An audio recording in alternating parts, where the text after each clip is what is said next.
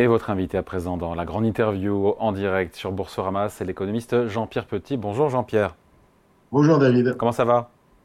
Ça va? Et vous? Bien, content de vous retrouver. On a un patron de la Fed qui a déploré dans cet entretien à la chaîne américaine CBS, euh, Jérôme Powell, qui parle d'une dette publique américaine insoutenable. Euh, vous en pensez quoi? Parce que ça, ça en touche une sans faire teinter l'autre des, marchés financiers. C'est un message qui est destiné un petit peu, je me suis dit, euh, dans le cadre de la campagne présidentielle américaine, qui est destiné à Joe Biden et à Donald Trump, dans l'optique de l'élection ou pas, même si on se dit qu'il a peu de chances d'être entendu. Hein. C'est un discours assez classique de banque centrale, je dirais. Voilà. Moi, je, je voulais dans les pays euh, occidentaux, l'un des pays où je me soucie le, le moins euh, de la soutenabilité de la dette publique, c'est euh, les États-Unis. Les États-Unis ont une dette publique euh, comparable, hein, parce que c'est pas les mêmes, toujours les mêmes définitions, mais une dette fédérale et publique comparable à celle de la France au même niveau à peu près, au même niveau que la France, c'est-à-dire à peu près à 110-115% du PIB. Et euh, parce qu'il faut tenir compte aussi de la dette récurrente des États fédérés. Enfin bon, bref, je ne rentre pas dans les dans les détails, mais c'est à peu près comparable au niveau qu'on a en France. Et pourtant, elle est beaucoup plus soutenable. Pourquoi elle est beaucoup plus soutenable? Parce que la croissance potentielle américaine est structurellement euh, plus élevée. Et je pense qu'au cours des trois dernières années, elle s'est creusée encore à nouveau en faveur des États-Unis d'Amérique. Euh, D'autre part, euh, les États-Unis d'Amérique ont moins de dépenses contraintes sociales, sociales contraintes par le vieillissement, parce que comme vous le savez, le vieillissement euh, est moins accentué euh, qu'en Europe. Euh, et donc tout ce qui est social security, Medicare, Medicaid, ça, ça pèse évidemment sur les finances publiques américaines, mais globalement moins que que pour nous. Voilà. Le taux de prélèvement obligatoire, et ça c'est pas un scoop hein, bien évidemment, mais le taux de prélèvement obligatoire aux États-Unis est considérablement plus faible euh, qu'en Europe, et donc ça laisse des marges de manœuvre pour les futures administrations euh, euh, du futur, en particulier les administrations démocrates, qui sont plutôt celles qui ont tendance à augmenter les impôts. Et puis, truc quatrièmement, vous le savez très bien, euh, les États-Unis d'Amérique ont des conditions de financement tout à fait exceptionnelles du fait du monopole ou quasi-monopole du dollar américain comme monnaie de réserve internationale. Donc pour ces quatre raisons, je dirais, euh, je pense que la dette américaine est euh, beaucoup plus soutenable. Que la dette globale, publique, française ou européenne. Jean-Pierre, vous dites que la croissance potentielle américaine est plus forte. C'est vrai, mais dans mon souvenir, j'ai le chef économiste euh, d'Alliance, Ludovic Subran, qui m'expliquait que dans la croissance de 2023 aux États-Unis, les 2,5%, il y en a 30 ou 40% qui viennent justement de ce déficit public, pas laxiste, mais généreux, accommodant, expansionniste, qui permet cette croissance. C'est une très mauvaise observation, je trouve. Eh ben, vous. Euh, D'abord, le, défi, les, les, plans de relance de, de, Trump et Biden ont plutôt eu euh, comme euh, effet de relancer la croissance potentielle américaine. Il faut voir ce que l'IRA, Bill et Chips ont fait pour la croissance américaine dans la tech, dans la transition numérique, dans la transition climatique, etc. Je trouve que c'est des plans de relance très efficaces qui ne se contentent pas d'alimenter la demande, euh, au sens keynésien du terme, la demande en particulier des, des ménages, mais qui euh, augmentent les capacités de production futures oui, mais des pardon, Jean-Pierre, mais tout ça est financé par le déficit. On dit la même chose là.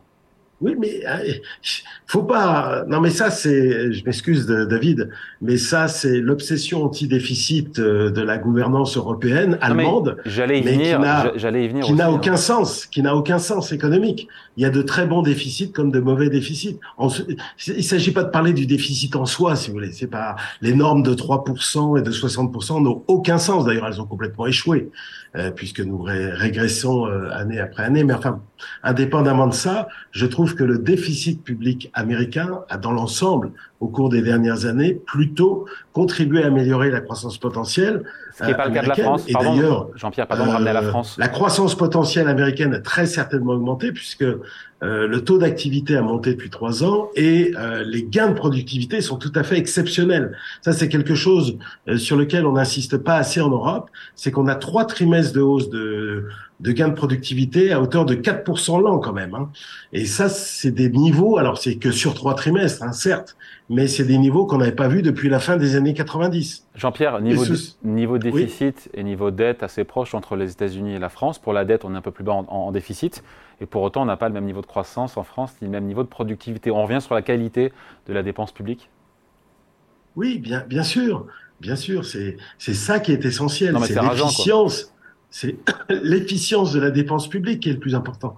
C'est pas en soi le déficit ou, ou la dette publique, sachant que le taux d'intérêt réel euh, américain qui était monté euh, à très haut niveau à la mi-octobre est redescendu depuis. Et vous savez, les Américains sont des gens pragmatiques, quelles que soient les administrations, quels que soient les, les présidents de, euh, de la Fed.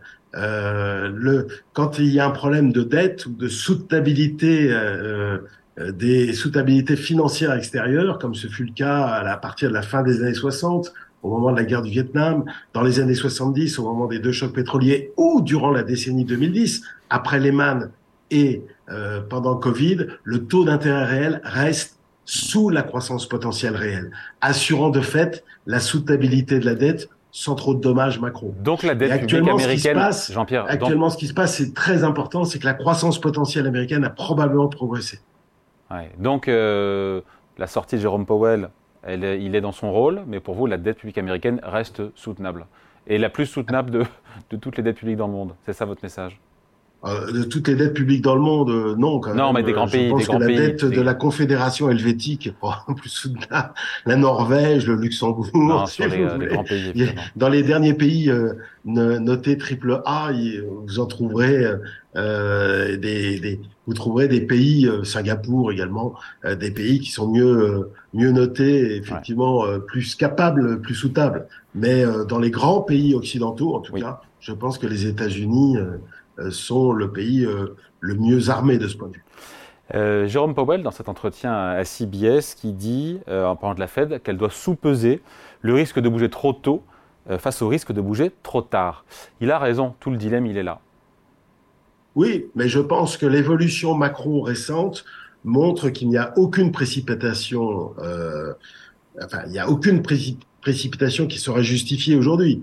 Notamment les anticipations euh, de baisse des taux du mois de mars me paraissent euh, complètement extravagantes. On a, compris que, on a compris que c'était fini, ça. Il n'y aura pas de baisse de taux en mars. Hein. C'est bah à peu près clair pour tout le monde. Il n'y a, absolument pas besoin.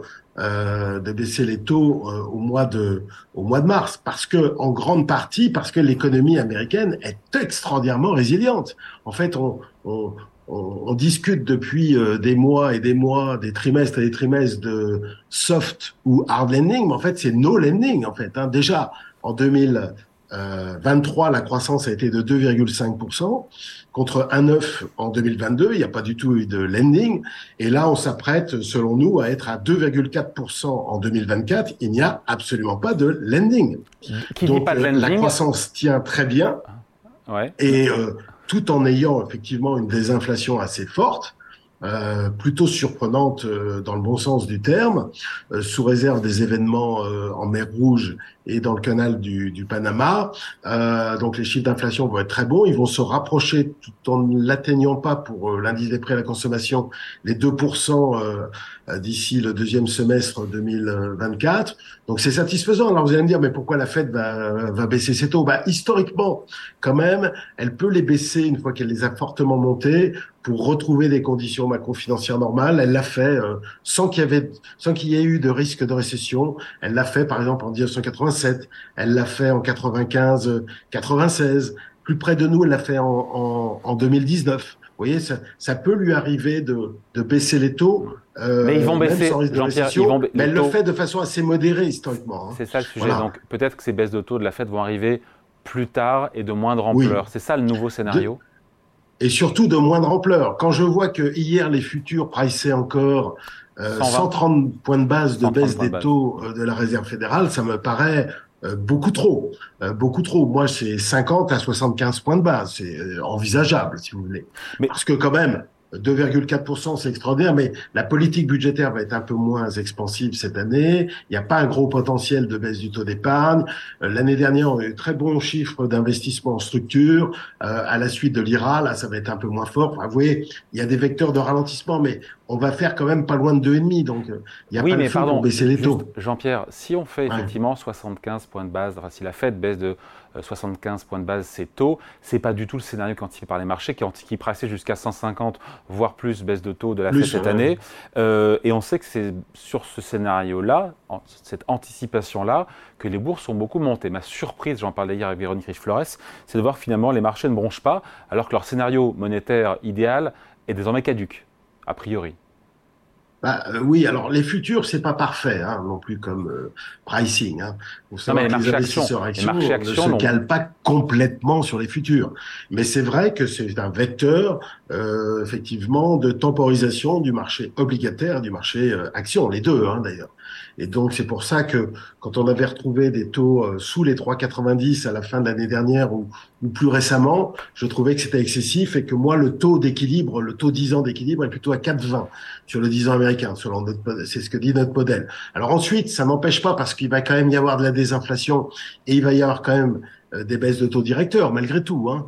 Donc euh, au total, ça peut baisser un petit peu, mais seulement un petit peu par rapport euh, à, ces 4,20% que j'ai euh, dans, dans, dans, le modèle et pas beaucoup plus. Hmm. Je dirais qu'il y a un petit peu plus de potentiel sur les taux longs européens.